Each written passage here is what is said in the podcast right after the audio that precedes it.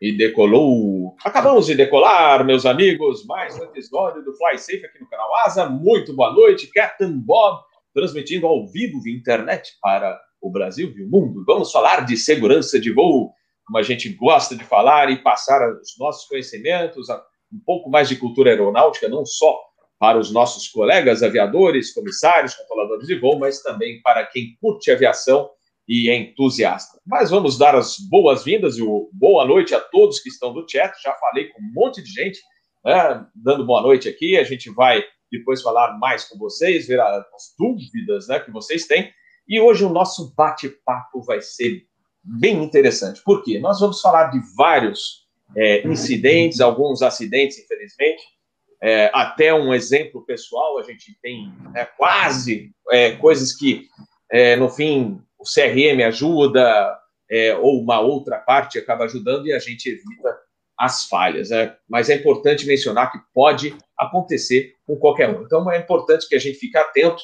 Né? Quanto mais a gente trabalhar, por exemplo, na parte CRM, é importante, e prestar atenção. Cockpit estéreo, por exemplo, ficar aquele silêncio e prestar atenção no, na, no balizamento do aeroporto, se, no OTAN, se existem obras. Então, atenção redobrada. Mas vamos dar bo as boas-vindas aos nossos convidados, e hoje, aliás, vários convidados. E eu, como eu gosto de voar, eu falo só áreas. Então, vou dar as boas-vindas ao nosso amigo ex-controlador de voo e também mestre em regulamentos de tráfego aéreo, Haroldo Soares. Boa noite, bem-vindo ao Fly Safe do canal Asa.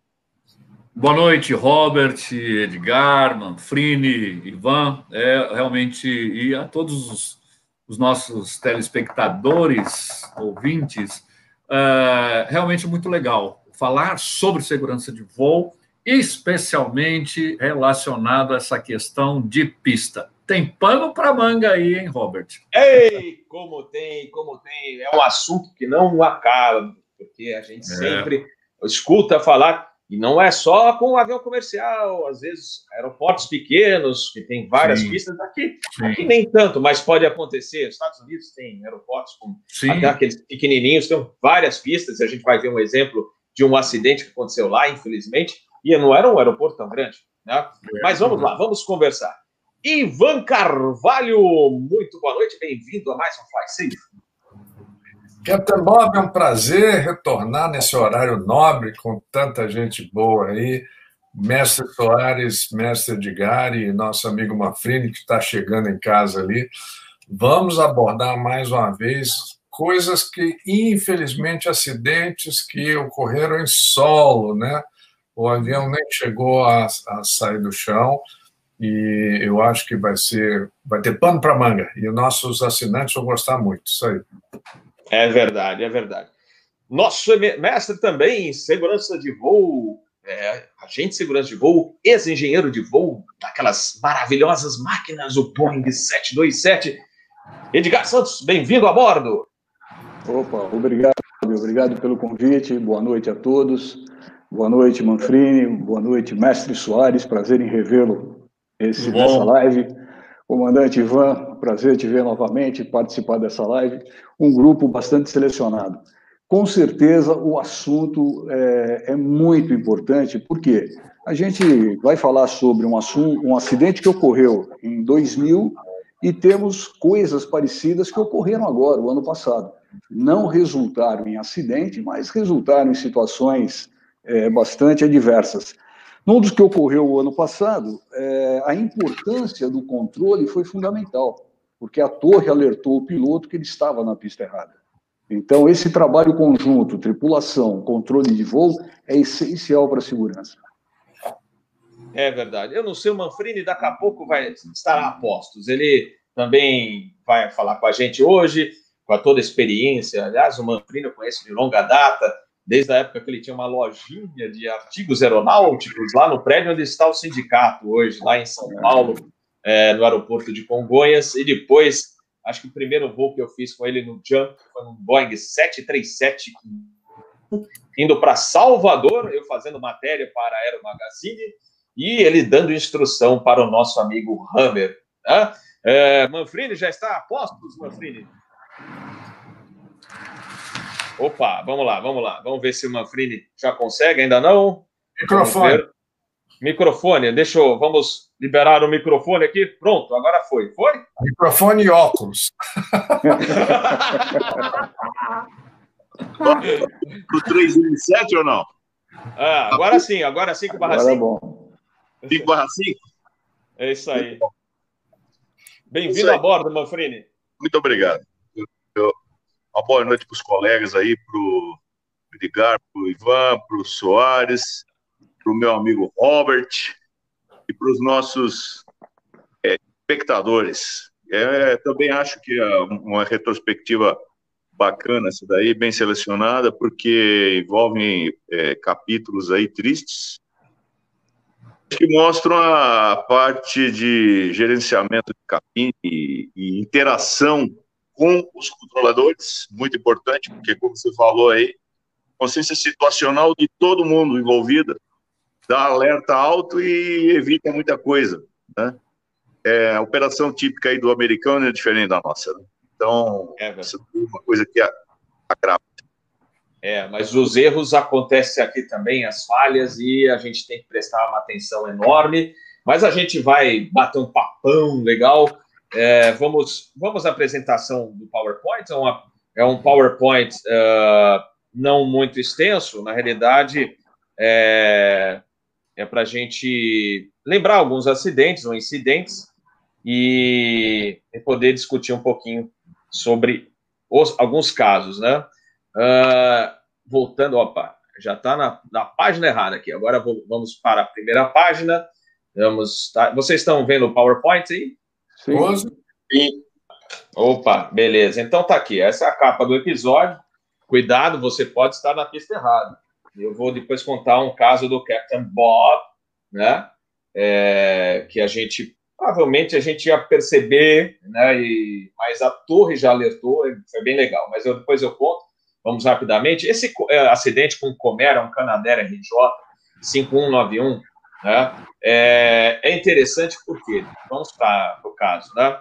É, ele decolou, iria decolar de Lexington, no Kentucky, para Atlanta, e esse caso ficou também conhecido porque lá na época desse acidente se levantou a questão da fadiga por parte dos controladores de voo, porque o controlador de voo não estava atento que o avião alinhou para a pista errada, para decolar e acabou é, alinhado numa pista mais curta e quando tem, é, foi decolar, ele acabou batendo na, nos obstáculos, pegou as árvores e se incendiou.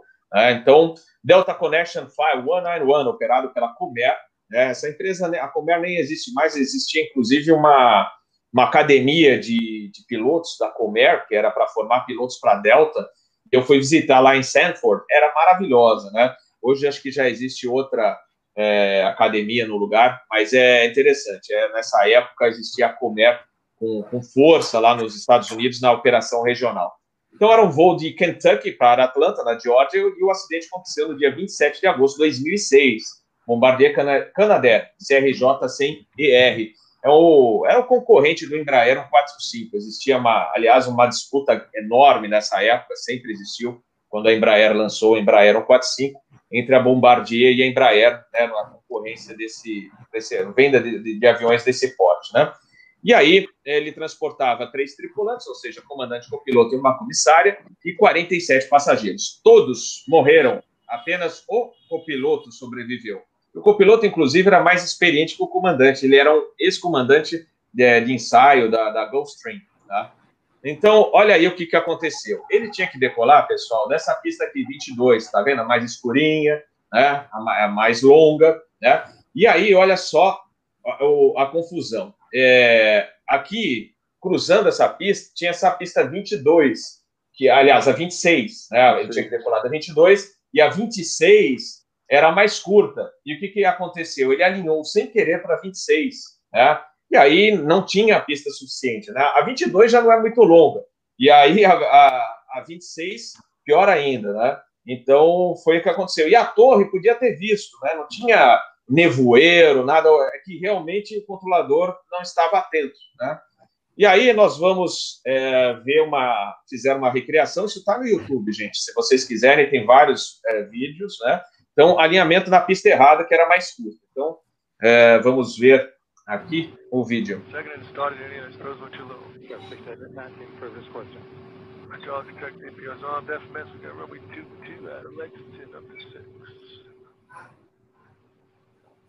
Coach versus the room. Don't coach was. Three triple zero. Coach Boyd.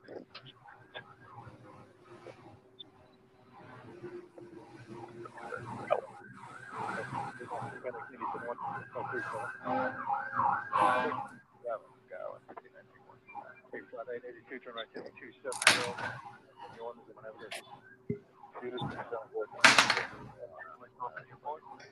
Olha só, gente, isso é uma observação que eu vi. O avião no ponto de espera e se, o pessoal fazendo speech dos passageiros no ponto de espera que é meio complicado, né? Já, já desvia um pouco a atenção também. Né?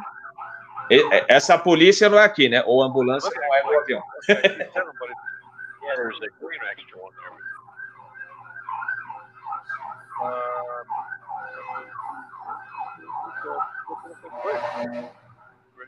All set. Trail Leisure coming 121, ready to go.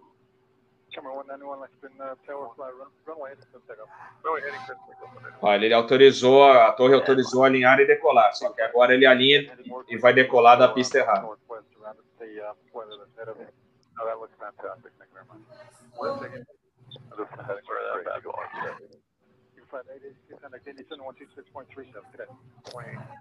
Transponders on back on, please close. Clear for takeoff. Runway heading. Six, Any so flights that take a fix, okay, lab check exclude.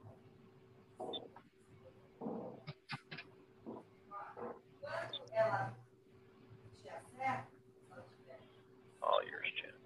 Everybody's my control.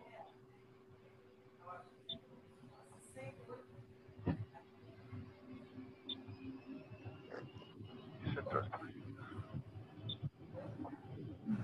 Trust me. with no legs. Yeah.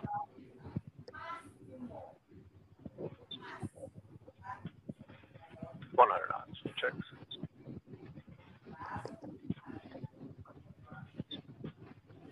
We want rotate. Whoa! Fuck. Fuck. Oh.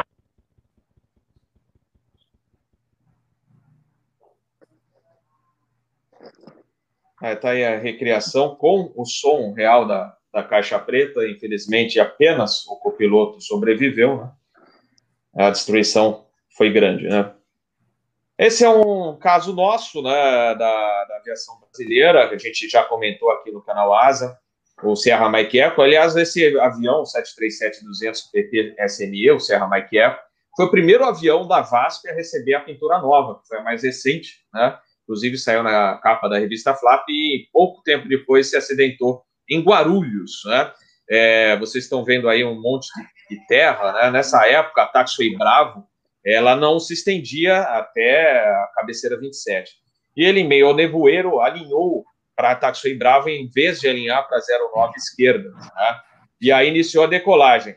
Ah, o pessoal da torre percebeu muito em cima da hora. O radar de solo era um pouquinho é, defasado do que se tem hoje, né? Ele só vinha uma bolinha, uma coisinha, então ele, e ele não imaginava, o controlador, que o, avião estivesse já alinhado, não dava para ver o avião naquele, naquela indicação dele, né? E ele tentou ainda, borta 2 no 0, era o 2 no 0 no voo da VASP, partia logo cedo, pela manhã, de Guarulhos para Confins, né? E aí bateu, é, dos 67 passageiros, um perdeu a vida, né? Então, é um acidente que é, é, da aviação brasileira e foi por alinhamento em pista errada, né? Ou melhor, ele alinhou na taxiway achando que estava na, na pista, na, na 09 esquerda. Esse é outro caso, a gente até já comentou ele sobre esse acidente aqui no canal Asa, no Safe. 31 de outubro do ano 2000, 747-400 da Singapore, se acidentou em Taiwan, quando seguia para Los Angeles, essas coisas a gente sempre comenta aqui, cuidado com o mau tempo. A gente falou aquele MD-11 da Mandarim também, aproximando com o mau tempo. A mesma coisa aí, tinha um tufão, né, na, não muito longe de Taiwan, é, chuva forte, baixa visibilidade, e o avião alinhou para a pista 05 direita, que estava em obras, né? ao, ao invés de alinhar para 05 esquerda. Aí é, ele quase conseguiu decolar, mas acabou colidindo com máquinas na pista e o avião é, se quebrou em várias partes, né? E, infelizmente com um saldo aí de 79 passageiros mortos. Né? É, aí vocês têm, o, falando um pouquinho do acidente da, da Singapura, pista 05 direita, e onde ficaram né, os pedaços do avião, onde eles encontraram os pedaços distribuídos na pista 05 direita. Né? Aí, o Air Canada, esse é um caso mais recente, né? vocês devem ter visto, isso aí é um, é, também pegamos no YouTube, é, o caso do avião da Air Canada pousando em São Francisco, que estava pousando na pista de táxi. Né? Então,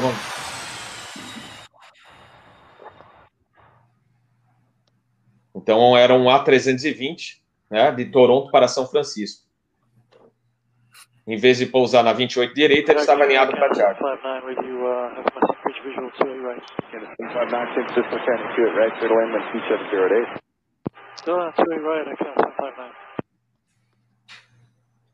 And uh, Tower, just want to confirm this uh, Air Canada 759. Uh, we see some lights on the uh, runway there. Across the runway, can you confirm the clear to land? Air Canada 759 confirms clear to land runway 28 right. There is no one on 28 right but you. Okay, Air Canada 759. Where's this guy going? He's on the taxiway. Air Canada, go around. In the go around, Air Canada 759.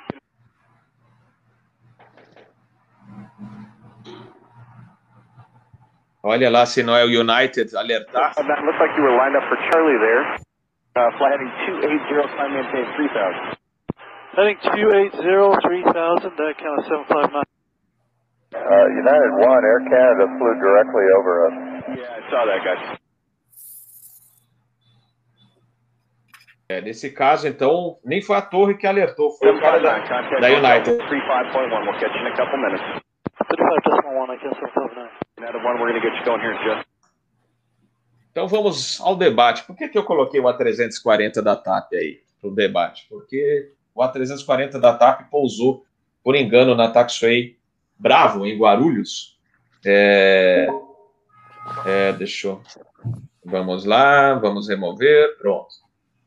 Então tá aí. É, essa é a apresentação do, do PowerPoint, né, do, de alguns casos, são vários casos, infelizmente, né?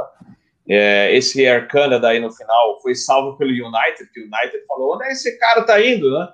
Aí e aí ele falou, ah, tá, ele está alinhado para taxway. E aí a torre arrebenta Air Canada. Então, realmente, vocês observem que se existe alguém atento, pode salvar né, de um acidente grave.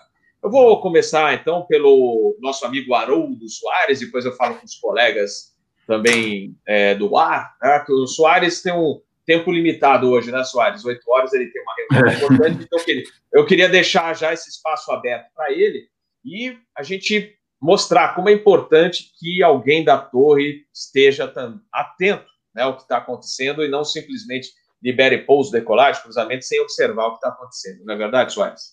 Exato. É, essa questão da. da... Estão me ouvindo, né?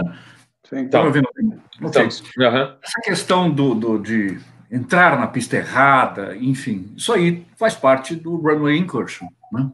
Então, dentro de, desse aspecto, quer dizer, errar a pista, né, é como o Robert não contou a história dele, mas um dia, um dia pode acontecer. Dificilmente, né, existem situações, nós temos milhares de exemplos, até com o presidente aconteceu isso, né, pousou em lugar errado, e aí uh, talvez os mais leigos ou uh, uh, que não conhecem tanto a miúde a, a, a aviação, falava que absurdo! O cara errou a pista. Quem lembra daquele caso também de Vitória, acho que Vila Velha, né? Que, que é, são alinhadas as pistas, e, e, enfim. É, e aí, também outra coisa, como é que o cara entra numa pista se tem o um número da pista lá? E ele entra na pista errada, tem uma plaquinha do lado dizendo a respeito da pista, mas se é, é fosse tão simples, não aconteceria. É lógico que isso pode ocorrer e são muitos os fatores que levam, tanto é que isso acontece. Então, eu queria destacar duas situações. Uma é questão de você estar tá executando o procedimento IFR, fazendo um procedimento não precisão ou fazendo um procedimento de precisão. Outra situação é eu avistar a pista ou eu não avistar a pista. Ou seja, é, é, é muito comum, por exemplo, nos Estados Unidos, é muito comum, a partir de um determinado ponto, você faz a aproximação. Está avistando a pista? Siga outro tráfego, por exemplo, nos Estados Unidos. Mas mesmo no Brasil, eu estou numa aproximação e, de repente, está tá avistando, vamos prosseguir visual e tal. É, é, é, a gente tem que estar tá muito atento, eu digo, tanto o piloto quanto o controlador. Nós somos, a, a nossa atividade, ela está muito relacionada e é interdependente. Então, o controlador tem que estar tá com nível de alerta muito elevado, e o piloto também, especialmente numa fase de aproximação. E aí, somando-se a isso, a questão meteorológica, que muitas vezes cria problema, né? Tem, aquela, tem aquelas questões de mau tempo, chuva, tal, etc, etc, né? E aí, talvez o, o, mais leigo aqui que esteja nos assistindo vai pensar: não, mas o piloto tem que ver a pista, ele tem que informar avistando a pista. Não necessariamente, né? Não necessariamente. Se você fizer uma aproximação de, de, de, de precisão, é, é, não necessariamente. Se eu enxergar as. Eu estou totalmente India Mike Charlie. Eu enxergar as luzes de aproximação, eu posso continuar, quer dizer, estando numa condição bastante restrita, eu posso continuar a aproximação e pousar. Mas eu diria que talvez numa condição de low visibility proceeds, quer dizer, um procedimento de baixa visibilidade, talvez, talvez seja mais confortável, por favor, aqui nós temos alguns é, é, pilotos bastante, Ivan Carvalho, Manfrini. Ora, é, é, é, é mais difícil, porque você está tendo, é, você está tendo ali a correspondência, o radar está te acompanhando, e nessas condições de low visibility proceed, você nem passa para a torre. Não necessariamente, você vai passar para a torre lá depois do pouso. Então, agora, eu acho que onde que a coisa é, degringola mais? Isso falando de aproximações está mais relacionado às aproximações visuais. Então, você está no final do procedimento, mas já está avistando, está mais tranquilo ali e tal, e você tem pistas paralelas, por exemplo. Né? Mas fala, mas a torre vê. Eu, uma coisa, eu vou um, uma, falar uma coisa aqui que talvez pouca gente sabe disso. Você estando na Torre São Paulo, você tem uma aeronave né, alinhada lá, o NOSET direita, o NOSET esquerda. Para quem está na torre, não faz a menor diferença. Eu vejo o cara na final, mas eu não tenho como identificar se ele está exatamente alinhado para a direita ou está exatamente alinhado para a esquerda. Quando a gente vai perceber, já está muito em cima. Nós tivemos um, um, Quem lembra também, não me lembro exatamente o ano, minha idade já não me permite lembrar muito, algumas coisas, mas nós tivemos aquela época que estavam fazendo reforma em Congonhas, né? Tinha Lotan, tinha tudo, o piloto cotejou uma determinada aeronave comercial, né? É, é, é, é, tinha, não vou, pode citar a empresa, não é bom não, né? Mas é. tudo certo. Aonde o cara pousa, que estava iluminada, mas estava em obras, estava fazendo obras no set direita. Coteja, esquerda e tal, e ele pousa onde? Na pista Na em obra. Na direita. Você deve lembrar desse caso aí, né, Robert? Então você fala, como é que isso acontece? Cotejou a pista certa e tal. Você fala, os caras da torre não viram. Não dá, quando você vê, já, já era. Já dá, porque é, é muito próximo. Lógico que você tem, por exemplo, aeroportos, você tem operação simultânea, você tem um distanciamento maior, são 280 metros em Congonhas.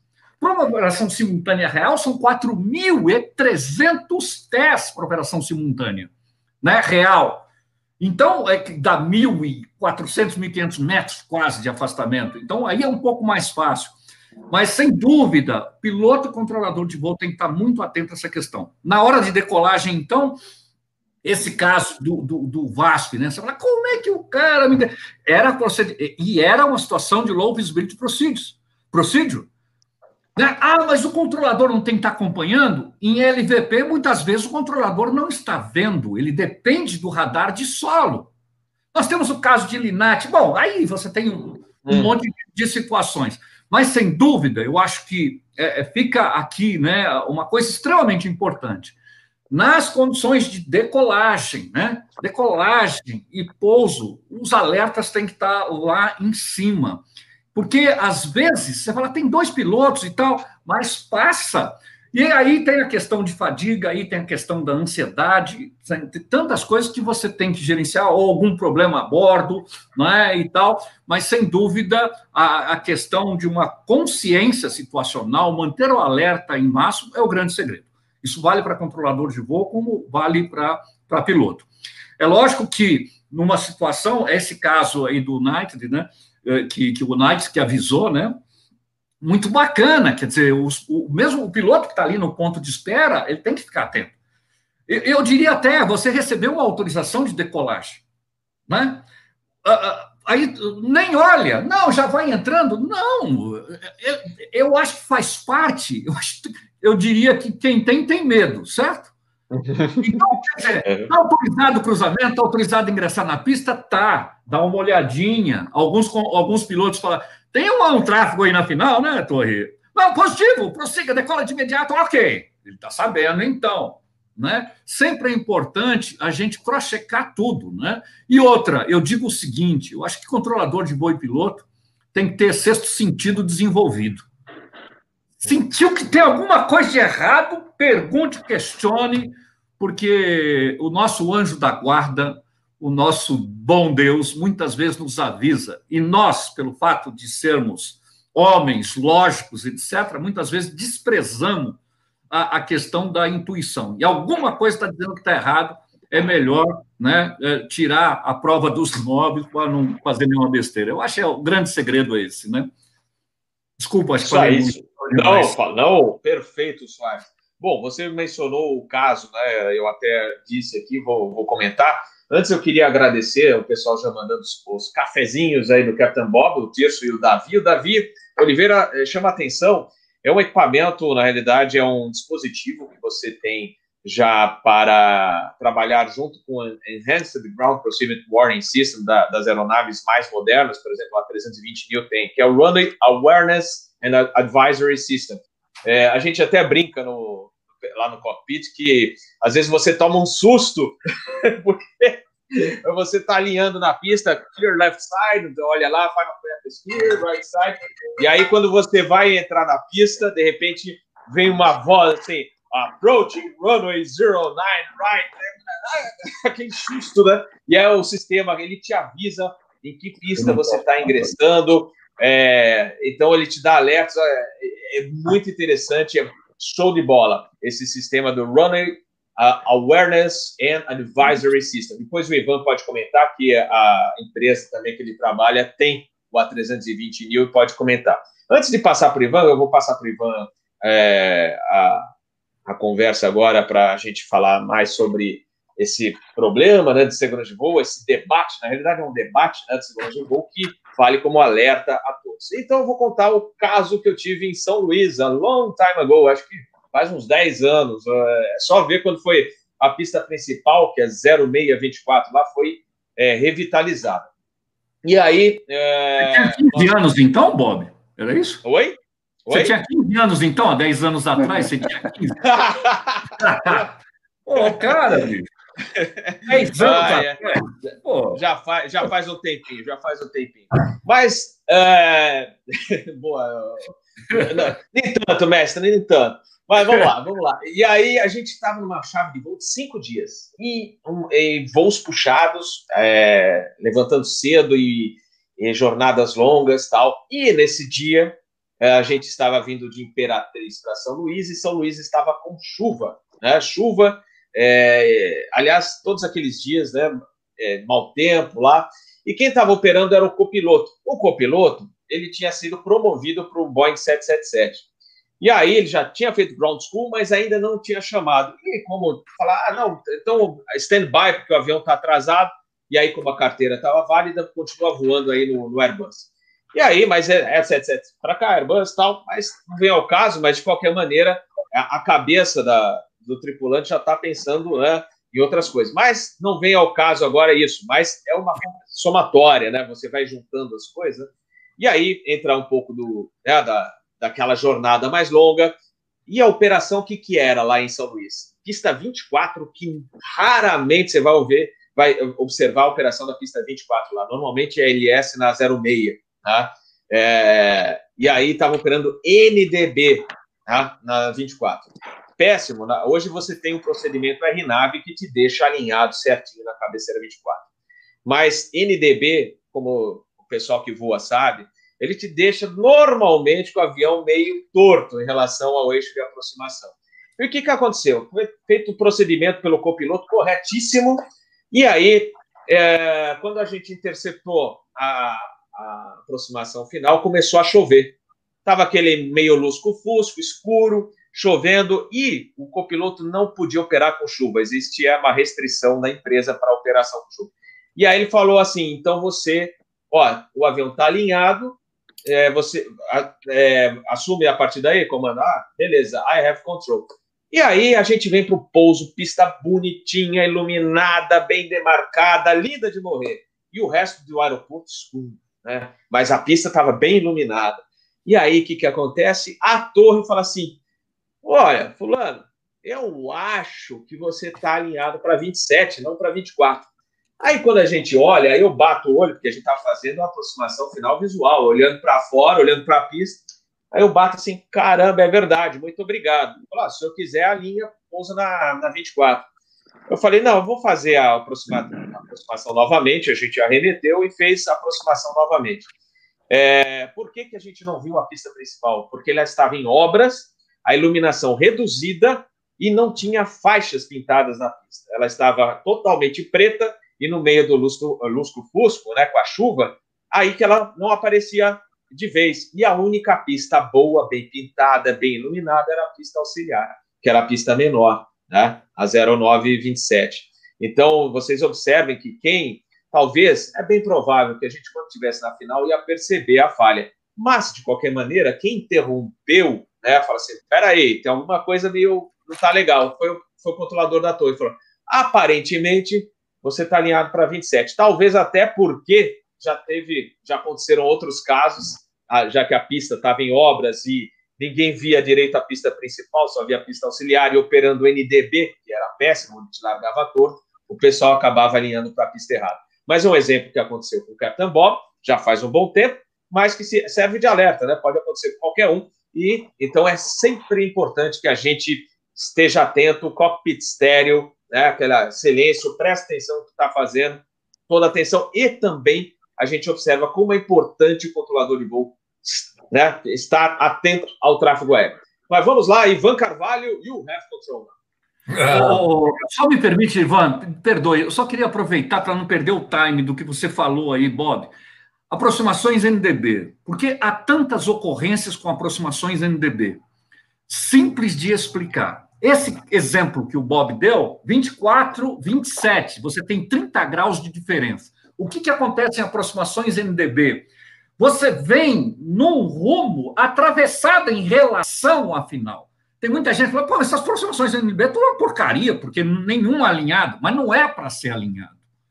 No procedimento NDB, um procedimento de não precisão e ah, realmente dá cruzado, para que num dado momento você vem numa magnética que vai cruzar a final e aí você avista e vai para a pista. Normalmente isso acontece, a pista aparece do lado esquerdo.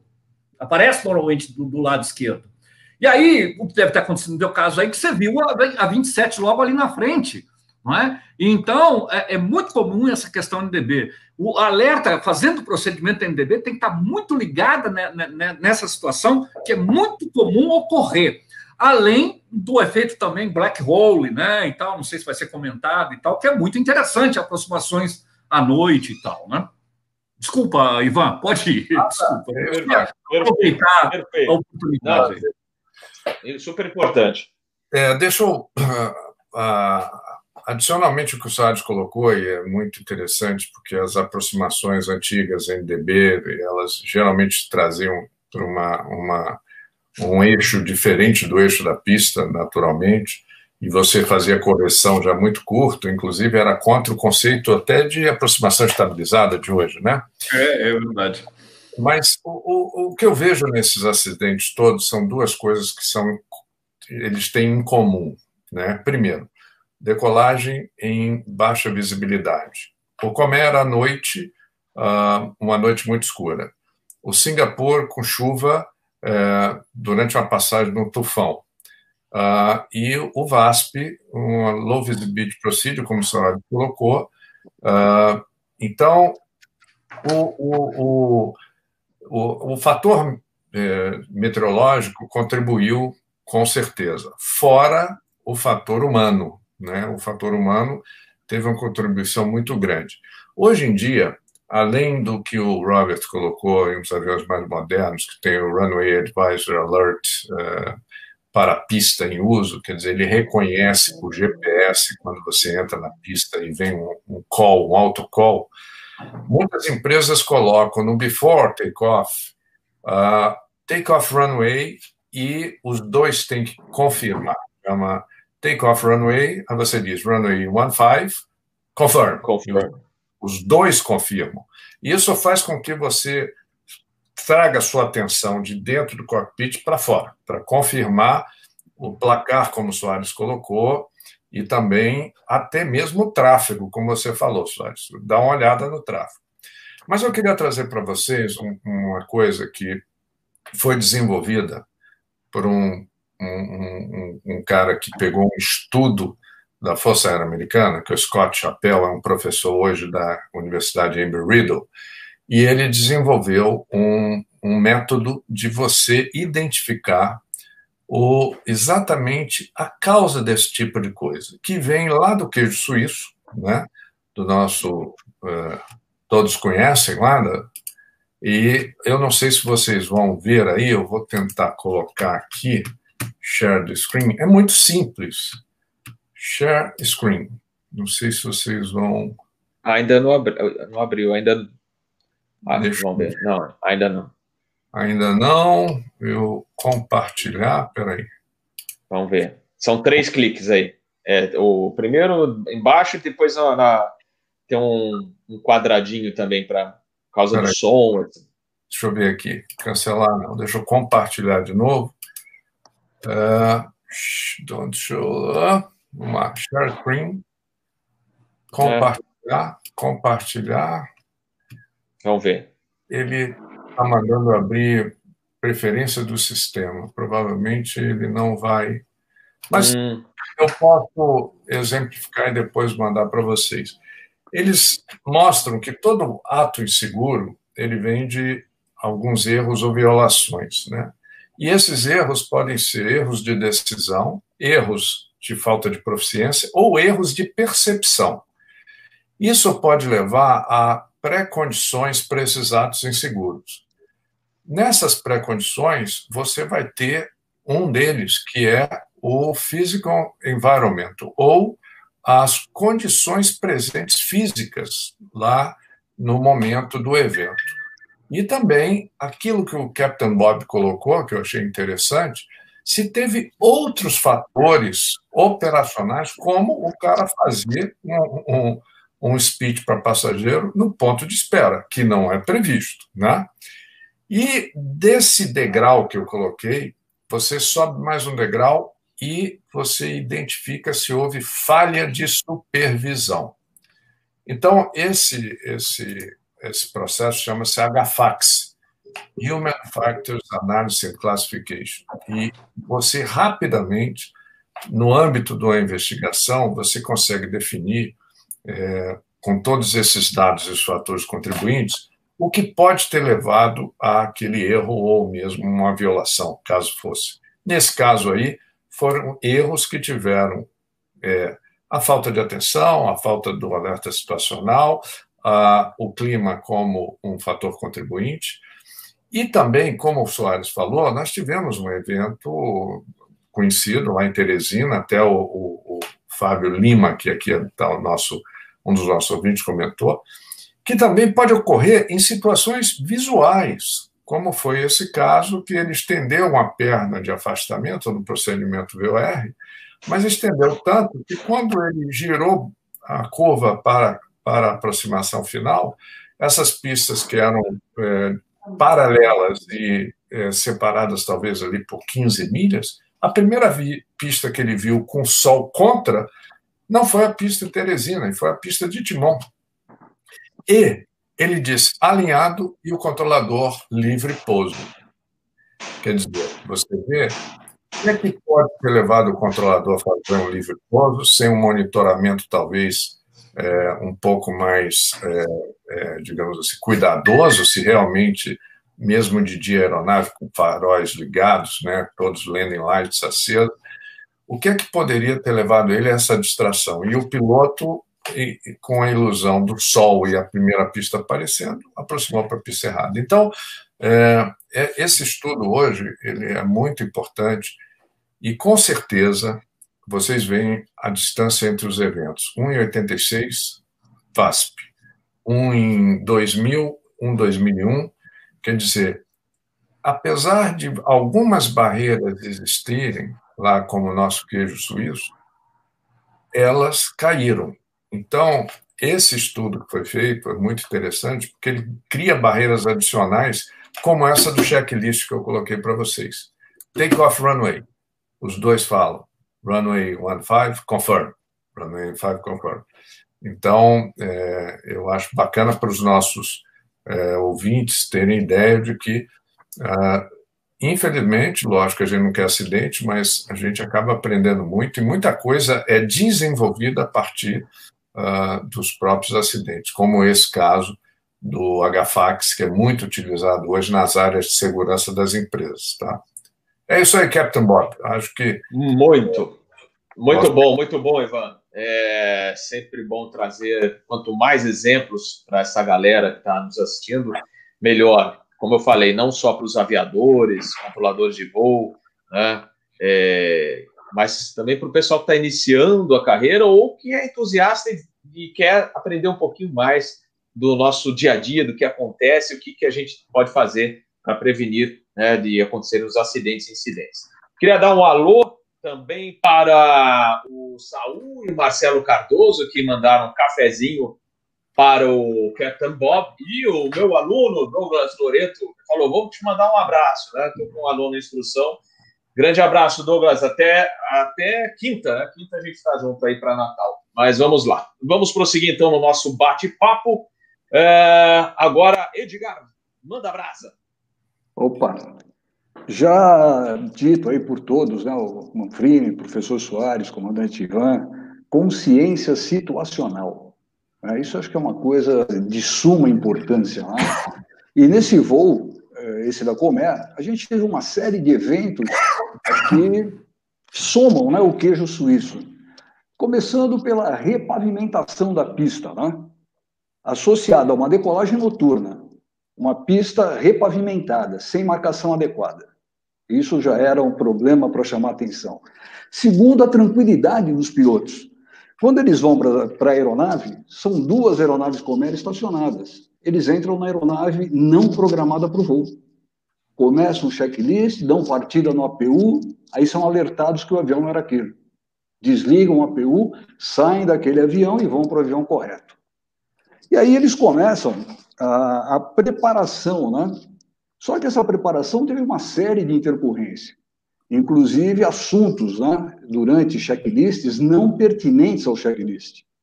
Isso trouxe, acredito eu, uma certa desatenção né, para a situação operacional. Uma outra coisa, né, como já foi colocado pelo mestre Soares, né, a importância do, do controlador e a ligação do controlador com o piloto. Nessa noite, só um controlador estava trabalhando. Só um controlador estava atendendo, acho que três aviões. Então, e sem recursos, ele estava atendendo o radar, ele estava atendendo o controle, ele estava falando, quer dizer, e trabalhado, né? Pelo que aparece aí, falam da fadiga, né? Ele tinha trabalhado três ciclos de oito horas, inclusive falam do ciclo circadiano, né?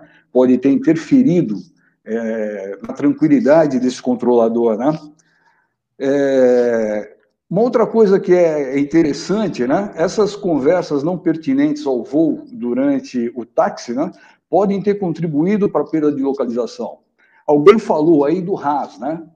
Esse avião não tinha RAS, mas ele tinha um multifunction display, onde ele tinha uma informação no canto esquerdo, runway 22, e ele tinha lá o reading mostrando onde ele estava. Então estava lá 222 e o 26, é, 2 66, que era a pista que ele estava alinhado. Durante a corrida, né, é, o copiloto fala alguma coisa sobre não estar tá vendo a iluminação final da pista. É, Isso já tá era. Estranho, tá escuro. É, ele falou: tá, tá escuro. tá estranho, tá escuro aqui, não tem iluminação. E aí isso, era, isso, era um, isso era um motivo, para mim, né, os comandantes é que decidem, é óbvio. Mas isso, para mim, já seria um motivo de alerta muito importante, porque toda vez que você decola numa condição noturna, os balizamentos e as luzes têm que estar acesas. Então, o não acendimento dessas luzes teriam que chamar atenção.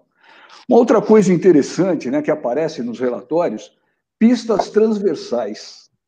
Quando você tem que taxiar pela cabeceira de uma pista para atingir a cabeceira oposta ou a necessária para decolagem, isso requer uma vigilância maior. Como o mestre Soares disse, inclusive, das pistas paralelas, né, onde eu tenho um distanciamento pequeno, nas aproximações de pouso também são muito significativas. Mas as pistas transversais, por exemplo, requer mais atenção dos pilotos. Você vê no caso desse acidente da Comer, né, ele teria que prosseguir pela 26 para poder entrar na 22. Você vê um acidente que ocorreu em 2007, se não me engano, mas como já dito pelos colegas, né, é, essas situações ainda são muito presentes. Então, eu anotei dois casos aqui.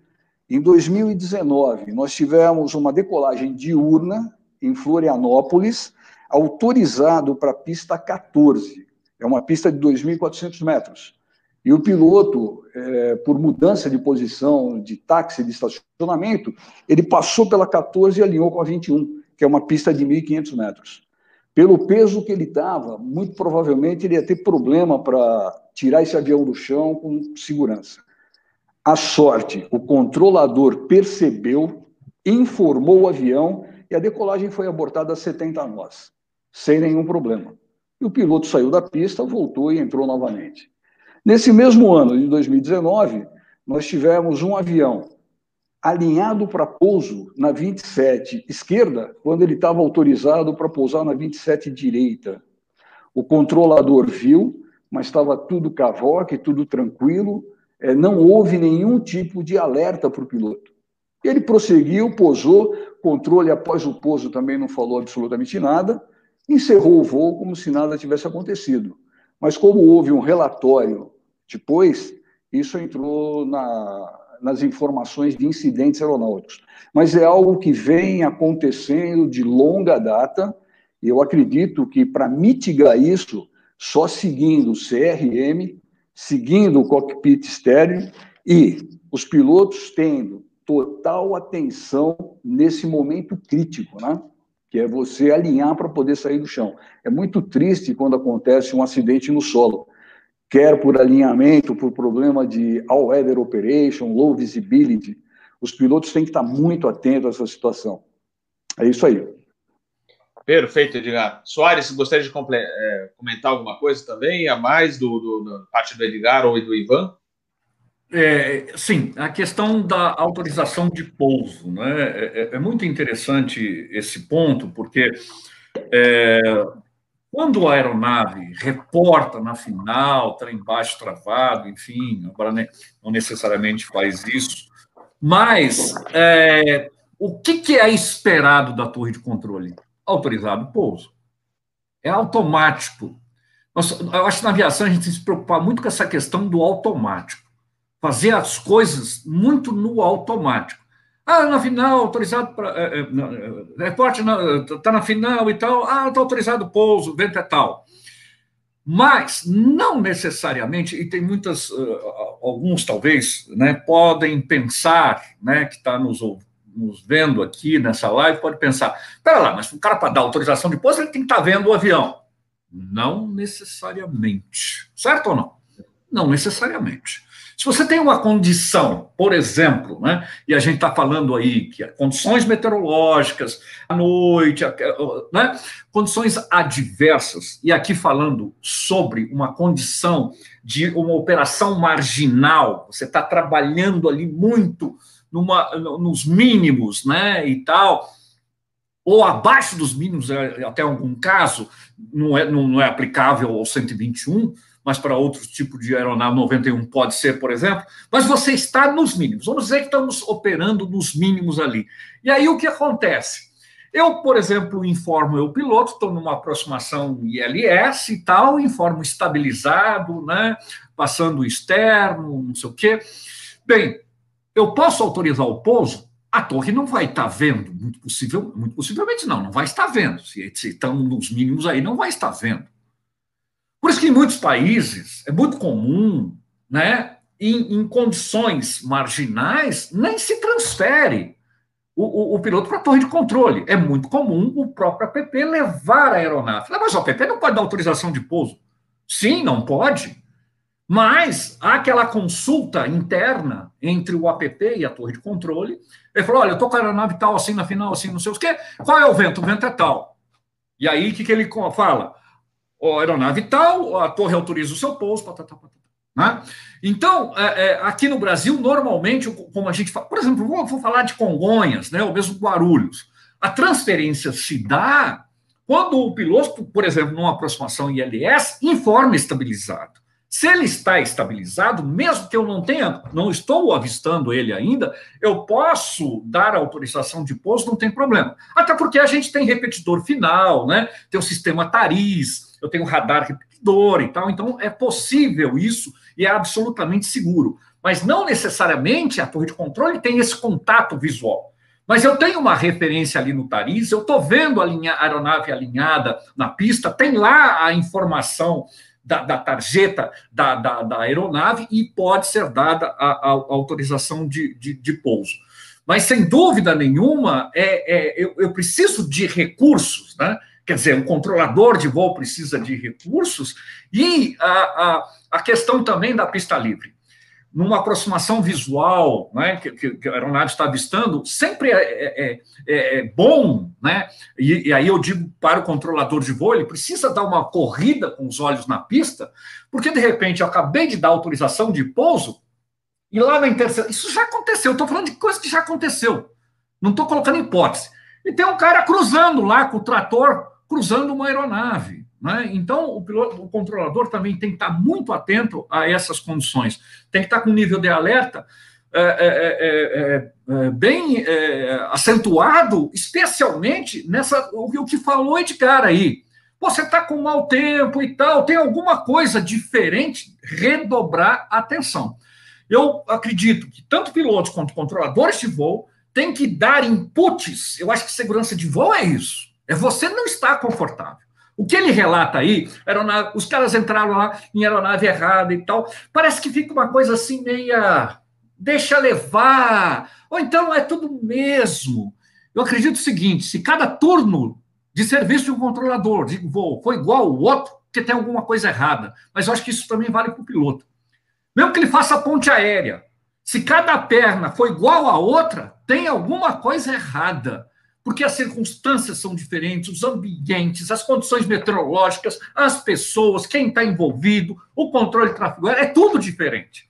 Então, nós precisamos, acredito, dar inputs em nós mesmos, e especialmente quando o Edgar, como o Edgar falou, tem alguma coisa, eita, o que está acontecendo? Aí tem isso aqui, tem, tem que estar tá ligado em tudo, né?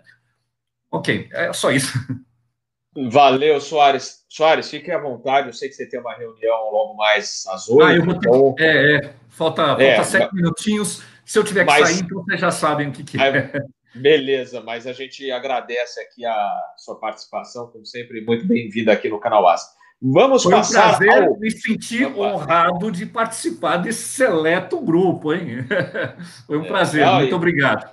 Em breve, no mais um cafezinho com os controladores, hein, Soares? Vamos ah, é, agora no mês de dezembro. Show de bola. Vamos lá, Manfrini. You have control agora. Muito bom, meus amigos. Eu, eu vou tentar abreviar aqui, porque nós já estamos chegando próximo ao nosso limite aí. É, o que tem em comum nos três casos aí, a gente vê claramente que foram erros do, dos tripulantes, né, dos, dos pilotos, né? É muito triste é, você vê que é decorrência aí é, da grande pressão que a aviação, em alguns momentos, causa das tripulações. Ou elas deixam a pressão chegar a esse ponto aí.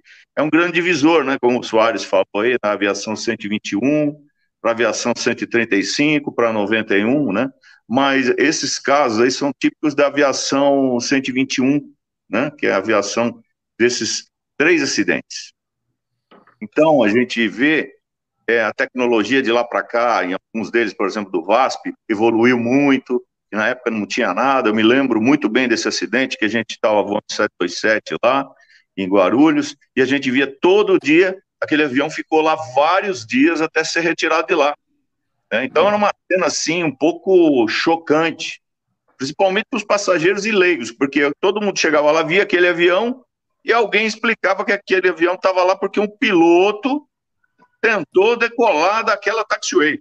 Só que não é bem assim. Na, no momento, as condições estavam totalmente diferentes. O cara não tinha visibilidade nenhuma, era muito cedo, enfim, foi aquele particular momento.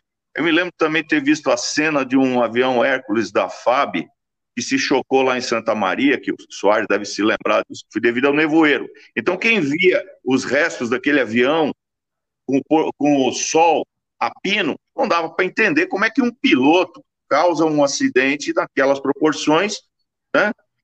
É, daquele jeito. Só que na hora que aconteceu, estava um nevoeiro muito forte. Quais eram as pressões, a gente não sabe. Bom, então, uh, a gente acompanhou isso daí, aí o caso da Comer, né? Então, aí depois o caso da Singapore. Eu, como o Ivan, a gente foi da época dos primeiros cursos de CRM, e muito se discutia da particularidade de operação das empresas, né? das empresas aéreas, e depois também leva para a própria aviação executiva, que é o seguinte fato: o, a, a hora mais perigosa dos aviões, porque os três casos são decolagem, eles não tinham nem começado a voar, como você falou no início aí. Se a gente fosse se estender aí para a parte do pouso, é como eles estavam falando aí, a, a, complexidade e a quantidade de pessoas envolvidas e problemas envolvidos são muito maiores. Então é muito interessante porque o avião nem tinha começado a voar ainda.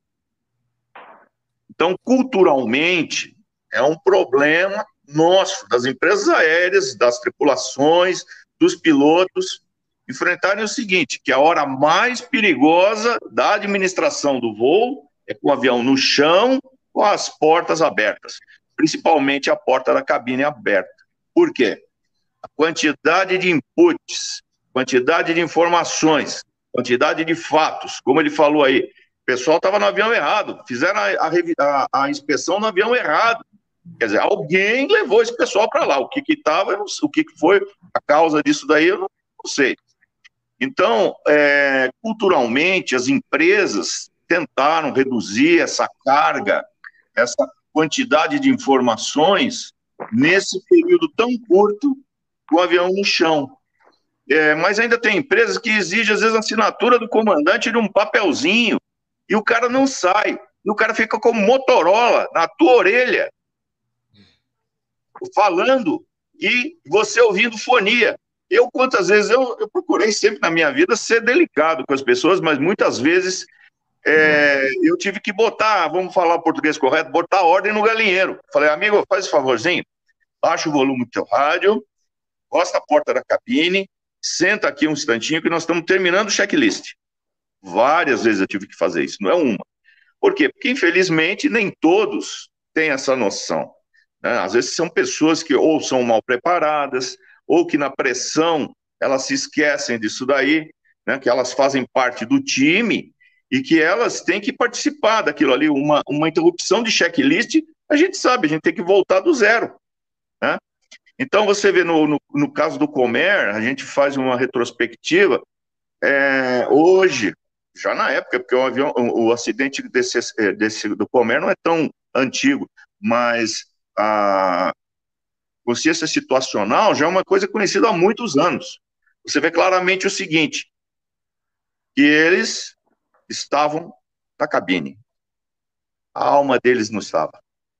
É incrível. Se você ouvir a conversa deles, agora esse, é, é, essa particularidade que o Edgar contou, de que eles é, fizeram a inspeção no avião errado, eu já não sabia disso. Então, mais uma vez mostra, era muito cedo.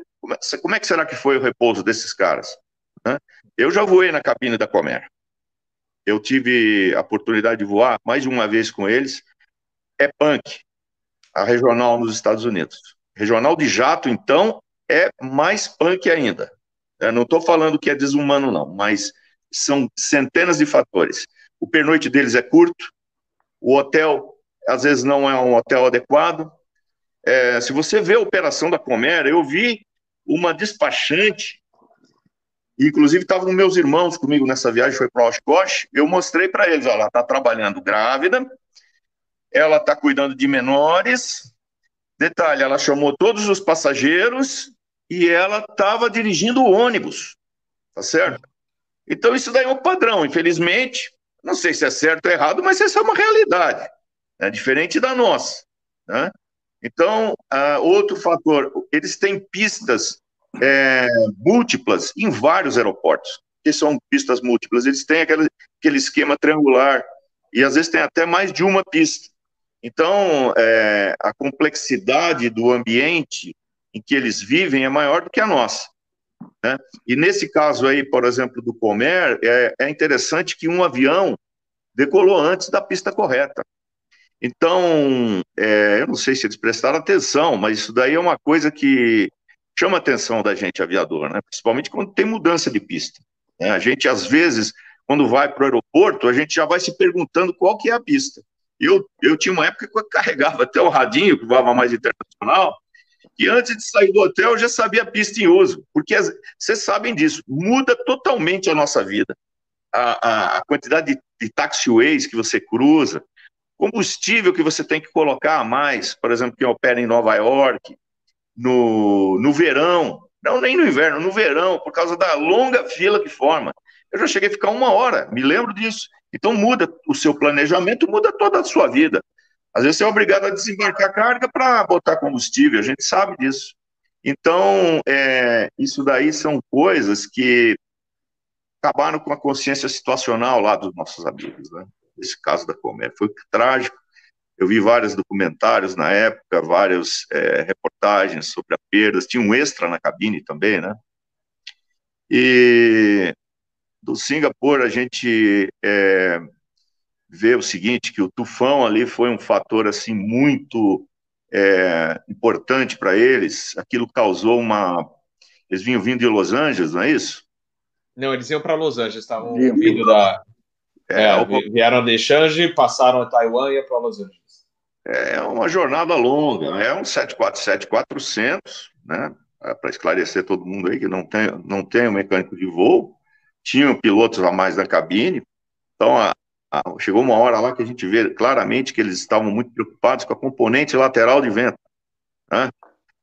É, depois de ocorrido, é muito fácil a gente falar, pô, por que, que ele não atrasou um pouco a decolagem? Né? Eu tivesse atrasado, eu já, já fiz atraso de decolagem por causa de mau tempo. Não é vergonha nenhuma, não é demérito nenhum. É, eu tenho, inclusive, um episódio que aconteceu em Congonhas, há um, há um tempo atrás, e foi marcante porque Congonhas eu acho que melhorou muito, né, para nós pilotos, mas durante uma boa época, na época que nós voávamos lá, que você voou com a gente na Rio Sul, aquela época era uma época assim que o gerenciamento não era tão bom quanto é hoje, né? Com certeza. E ali formava um ponto de espera, um gargalo, né? Formava, chegava a ficar às vezes 15, 20 minutos ali. Hoje não acontece isso, mas nesse dia aconteceu com, com, com o Airbus e o, copiloto que estava comigo, o copiloto novo, e eu vi que ele estava um pouco é, desconfortável na cadeira. Aí ele falou assim para mim, é, viu, comandante, logo, logo depois da decolagem, eu vou precisar ir no banheiro. Aí eu parei, né? Eu tinha dois caras na minha frente. Aí eu olhei para ele calmamente e eu falei assim: você não precisa ir no banheiro depois da decolagem. Você precisa ir no banheiro agora. Aí ele olhou para mim: não, não, mas eu espero. Eu falei para ele assim: não, eu não vou esperar, você vai no banheiro. Não, mas como é que a gente vai fazer? Deixa comigo. Deixa comigo, que eu não nasci ontem, eu sei cuidar dessa situação. Aí ele ficou todo desajeitado. Pô, mas eu vou na frente dos passageiros fazer, não, fica tranquilo, as meninas vão abrir a cortininha para você, você vai calmamente lá, pode ir lá.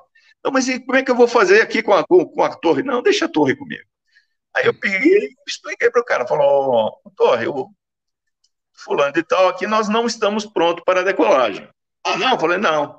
Aí só pode chegar um pouquinho na frente para o colega de trás passar, para que ele já está pronto. Ah, tá bom, aí cheguei um pouquinho para frente, ele colocou todo mundo lá, decolaram, e finalmente ele perguntou para mim: o senhor está pronto? Falei, estou. Aí eu, nosso querido copiloto voltou, sentou lá, aí todo aliviado, né? Parecia um novo homem, né? aí decolamos, aí decolamos tudo, aí já estava tudo mais calmo, aí eu expliquei para ele por que, que eu tinha tomado aquela, aquela decisão, né? Eu falei para ele, olha, é o seguinte, então, na decolagem, a gente quando faz briefing, a gente sempre espera, né, perder um motor, ter uma emergência, né? Imagina a gente tendo essa emergência e você com a tua emergência. A gente ia ter duas emergências. Entendeu? Eu falei, não. Então é essa hora que o comandante tem que virar o queijo sem buraco e tapar o buraco. Você entendeu? Então, se os outros estão é, retraídos para tomar essa, essa decisão, o comandante, primeiro, que tem que deixar ambiente para os outros ajudarem ele a tomar essa decisão, ou alguém tomar. Né? Se alguém não tomou, é a hora dele usar a força de comando né? e tomar essa decisão. Entendeu? Então, eu, graças a Deus, nesse, nesse período que passei nas, nas empresas que eu voei, nunca tive problema com, com, relacionado com isso daí, sabe? Eu já senti isso daí, eu já senti. Uma, a cadeia de eventos vem crescendo. É atraso, é pane, é mau tempo, é o passageiro que esqueceu o celular, que você tem que falar, que tem que lembrar. Sabe aquele negócio que é o dia a dia, que não existe nos livros de aviação, mas que existe é. na realidade? É isso aí, Robert. Então. É verdade, Manfred. É. Me lembra que eu vou comentar algo semelhante. Aí ele, ele ficou assim, falou: tá bom, então você já aprendeu mais essa daí, então anota no seu caderninho. E é isso. Depois, lá no, no acidente lá do, do, do, VASP, é ali, rapaz, a gente. Olha, foi aquilo, foi um episódio assim lamentável por causa da perda, né? Todos eles foram, né? Mas esse aí, porque estava do nosso lado, a gente viu o nosso aeroporto, os nossos colegas da empresa amiga, né? E serem é, surpreendidos. Quer dizer, todos estão sujeitos, né? Mas aconteceu com eles na época, né? E mudou muito o aeroporto hoje. As pessoas, você vê que todo mundo que está envolvido em área de aeroporto, por exemplo, ali tinha um, um monte de terra ali, quer dizer, um, era um troço assim aparentemente inofensivo. E eu me lembro que nesse caso aí, inclusive, teve rompimento do, cabo para o corte do motor. E um dos motores, como alguns outros casos, não conseguia ser desligado, ele não, não, não conseguiu desligar. Os bombeiros tiveram que jogar terra. Você imagina um JT8 funcionando e você tendo que fazer uma evacuação. Eles tiveram que jogar terra e pedra pela boca do motor para o motor parar. Entendeu? Então foi uma coisa trágica, né? Uma coisa assim muito é, muito trágica, porque logo em seguida o tempo melhorou e aí quem olhava para aquilo não acreditava, né? Parece uma cena de filme, uma cena do filme do, do, do, do Charles Chaplin, né? Mas não foi, foi uma coisa trágica, né? É, e causada, né? Hoje o aeroporto melhorou muito, a consciência das pessoas envolvidas, controladores, a cultura, essa cultura aeronáutica, ela aumentou muito tudo isso daí. Então, as pessoas, né? Mas os comandantes continuam sendo a barreira final. Então, eles têm horas que têm que exercer sabe? Eu já tive oportunidades lá na Internacional de voos complexos como esse aí do, do, do Singapore. Então, é furacão, é tufão, é greve controlador, é greve de, de, de, de, de como chama, de pessoal de aeroporto no destino, é um monte de variável, é atentado, né? E o mundo está ficando cada dia mais complexo. Imagino hoje com, com, a, com a Covid, a internacional, é, muito, é um fator muito maior de estresse, né? Eu não tenho voado internacional, mas esse, esse, esse, essa é, Covid está sendo um fator muito maior para criar estresse para as pessoas. É isso aí. Falou, Manfred. Beleza.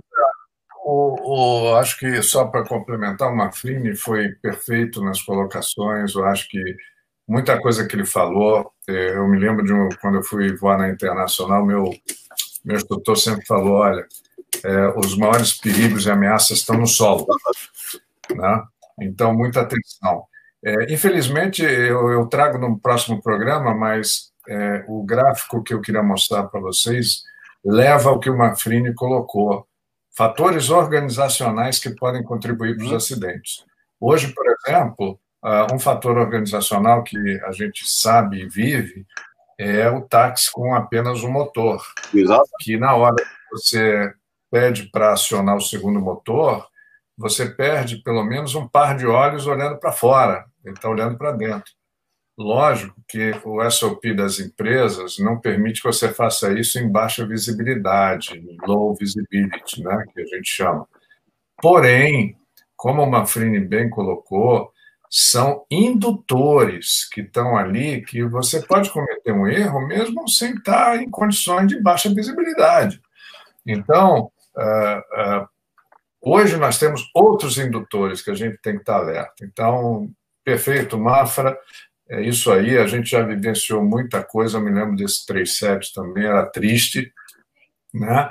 E eu já operei em aeroportos de uma complexidade enorme, como o Chicago, Manfred também, é, onde a gente, por mais cansado que tivesse, é, pelo menos eu fazia um esforço tremendo para poder estar atento, porque era inverno, área que você não ia sempre, um tráfego aéreo intensivo e você tinha que fazer as coisas direitinho. Então, é muito bom, adorei aí a colocação do Manfred e eu acho que a gente pode contribuir para os nossos acidentes aí, o Edgar colocou muito bem também. É, é isso aí, só para acrescentar um pouquinho mais. Muito bom, Ivan. Inclusive, Chicago, eles é, estão com oito pistas, mas lembra aquelas cruzadas, acho que só sobrou uma. Eles desativaram uma, uma delas, então melhorou bastante é, em Chicago. Acho que a tendência é eles eliminarem todas as cruzadas, é deixar só as paralelas. É, outro aeroporto interessante que até empresas brasileiras operam é Miami. Tem, um, tem vários pontos de cruzamento de pista lá. É, e o ingresso na cabeceira dá 27 e a 30, se não falha a memória também tem que ter uma atenção redobrada lá para não ingressar numa cabeceira errada, se é para decolar da 27, acabar ingressando na cabeceira 30. Né? Então, é, são aeroportos, né, os, como a gente, vocês falaram, os americanos, como são muitas pistas, às vezes, né, LaGuardia é um outro exemplo, né, pista cruzada, aviões pousando, decolando toda hora, lá um trabalho magnífico dos controladores, porque tem que ter uma atenção redobrada, e os pilotos, por, por sua vez, têm que é, ficarem bem atentos a tudo que está acontecendo ao redor, aquela consciência situacional, sempre é, atento também à fonia. Né? No Brasil a gente usa muito isso, fala, quem, quem, quem está cruzando? o cara, e aí você vai cruzar uma pista, mas ó, o cara, peraí, autorizou ou não autorizou? Então a gente sempre confirma, e, e isso é importante também. Na dúvida, confirma com o controlador de voo se está autorizado no cruzamento. É, um colega nosso aqui no chat citou um caso de cruzamento de pista no Galeão Inadvertido, que foi o pessoal da manutenção que levou um avião de um lado para o outro e não estava em contato, então pode acontecer isso também. Então a gente tem que prestar bastante atenção nisso. Manfrini, eu falei do, da Operação Xixi. não, pode é, falar. Não, é, não, eu, eu ia mencionar um caso comigo, né? Eu estava em instrução no 737-300 da VASP e a gente copiloto com instrução, a gente não quer, sabe, é, interromper, e, e era ponte aérea, e a gente às vezes chegava, tinha 15 minutos para preparar o avião para a próxima etapa, e aí começa a apertar, apertar, apertar, e aí saudoso Jair Leite, meu instrutor, infelizmente nos deixou é, muito cedo, mas é, aí chegou uma hora, isso já em voo, aí eu precisava fazer o brief e tal, aí eu olhei uma hora para o Jair e falei assim, ô Guerreirão, eu preciso ir no banheiro porque eu não estou conseguindo mais raciocinar, eu não consigo nem mais pensar. Eu olho para o computador, não sei nem o que está escrito aqui. Aí ele começou a rir, falar, vai lá, guerreirão, vai lá. Mas é, é aquela vida de copiloto, é, instrução, né, aquela correria, voo curto, mas a gente passa por essas. Mas aí você me fez lembrar dessa passagem. Pessoal, eu acho que é importante também, antes da gente ir para a nossa é, rodada final aqui, né, as considerações finais, Notans, né? Eu sei que a Notan, é, já, a própria NTSB mencionou isso.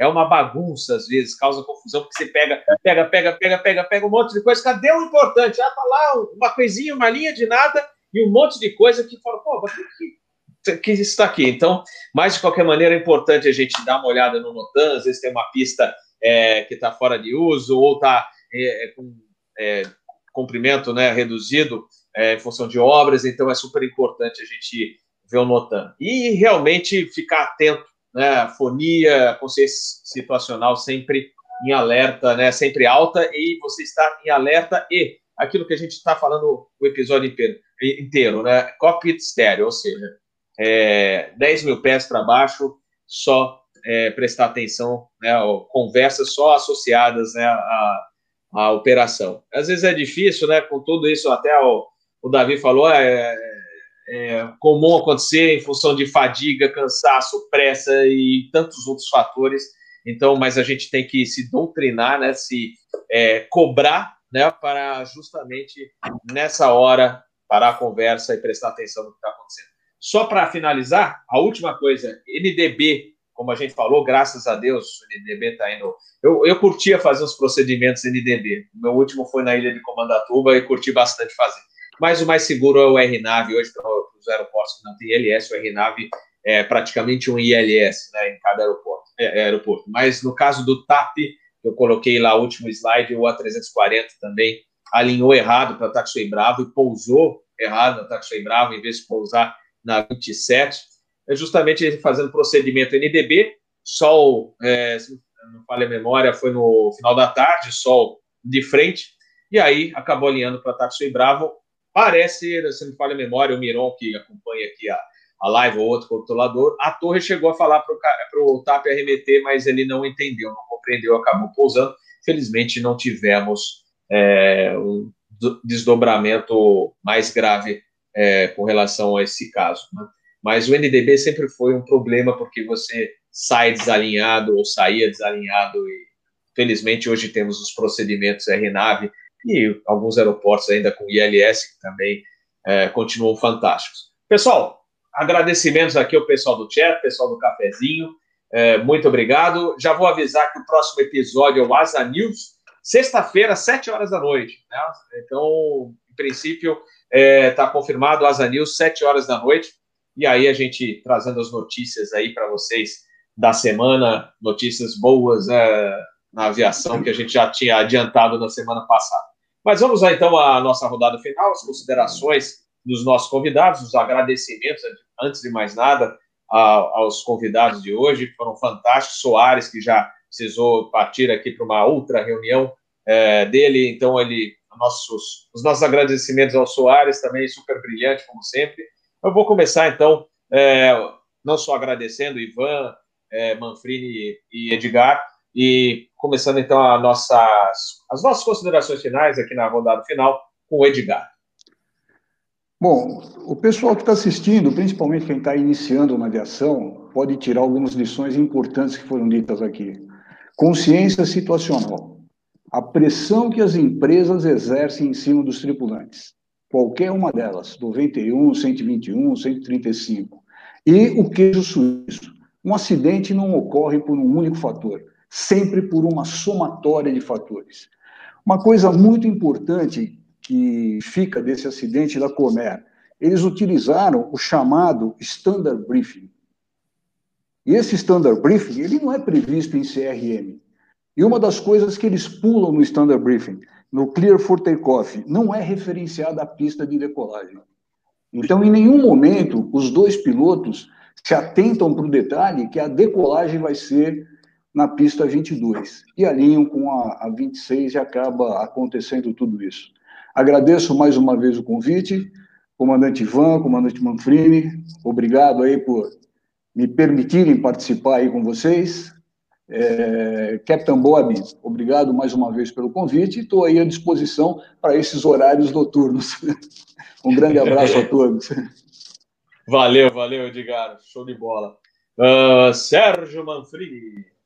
Bom, eu, eu gostaria de, de só lembrar algumas coisinhas aí, porque o pessoal de aviação 121, 135, o pessoal já é macaco velho, sabe de tudo isso daí que nós falamos, que o Edgar falou, né? Mas eu gostaria só de dar uma dica para o pessoal que está começando, o pessoal da aviação 91, táxi aéreo, uma coisa que eu aprendi desde a época de táxi aéreo, para evitar decolar e pousar de pista errada.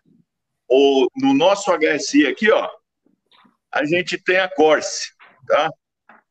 E a gente coloca a Corse no rumo da pista que você vai decolar. Quando você está decolando visual e você não vai precisar do HSI para nada, a gente fazia o seguinte: você põe a corte da pista que você vai decolar, né? E da pista que você vai pousar. Entendeu? Isso daí ajuda a consciência situacional. Ele não está virando porque esse HSE aqui ele ele está tá desativado, né? Ele já é material que já, já é sucata, né? Mas a Corse, ela está aqui, ó. Você coloca ela no rumo que da pista que você vai decolar, por exemplo, na pista 09, ó. Você bota aqui o 90, ó. Tá?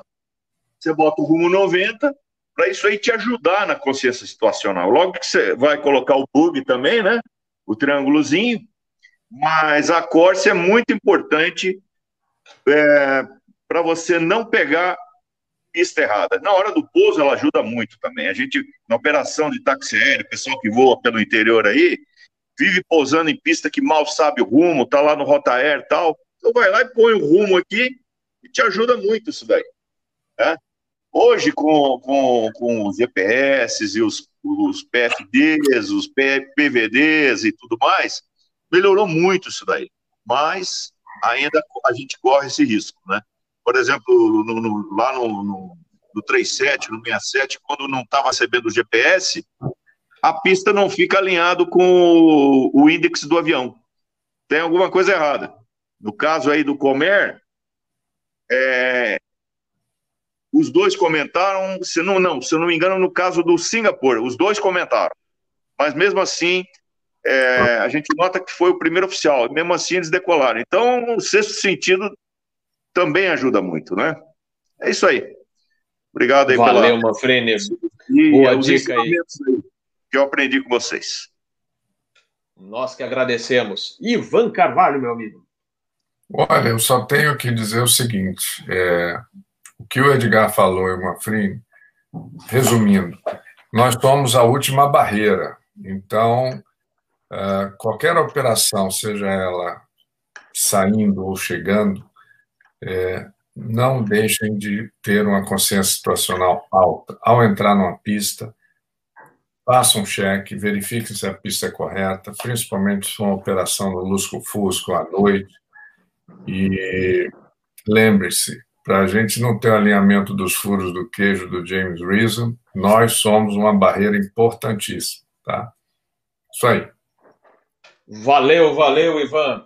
E lembrando também aos amigos, como a gente mencionou no episódio, o Soares trouxe bem é, essa informação e o debate, é, que os controladores de voo ajudam muito, né? Então, sempre é, são bem-vindos e Lembrem do caso que eu contei lá em São Luís, que o, o controlador já alertou lá atrás, falou, ah, eu acho que está para 27, justamente é, porque ele já conhece e fica atento quando está a operação, além de, de, tudo, fora do, do normal lá em São Luís, meio de chuva, e ele vendo que a pista principal estava escura, não tinha faixas, não tinha demarcações e a iluminação reduzida.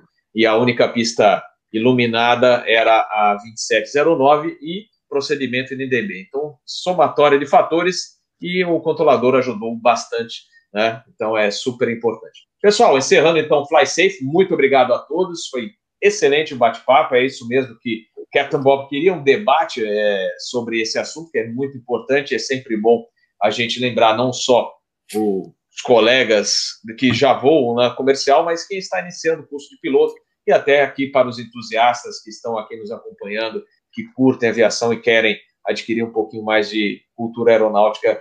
Então, essas informações que a gente apresentou aqui certamente serão bem-vindas a todos.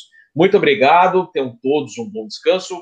Então, voltando a lembrá-los que o Captain Bob estará de volta aqui no canal Asa no YouTube é, na sexta-feira, sete horas da noite, com o nosso Asa News. Talvez, ou amanhã, ou na quinta-feira, provavelmente, no Instagram também, o Captain Bob deu uma palavrinha lá com vocês, com os assinantes, e a gente bate um pouquinho mais de papo, tá bom? Muito obrigado, agradecimentos a todos os nossos convidados e aos colegas do chat também ao cafezinho do Capitão Bob. Valeu, pessoal. Boa noite. Tchau, tchau.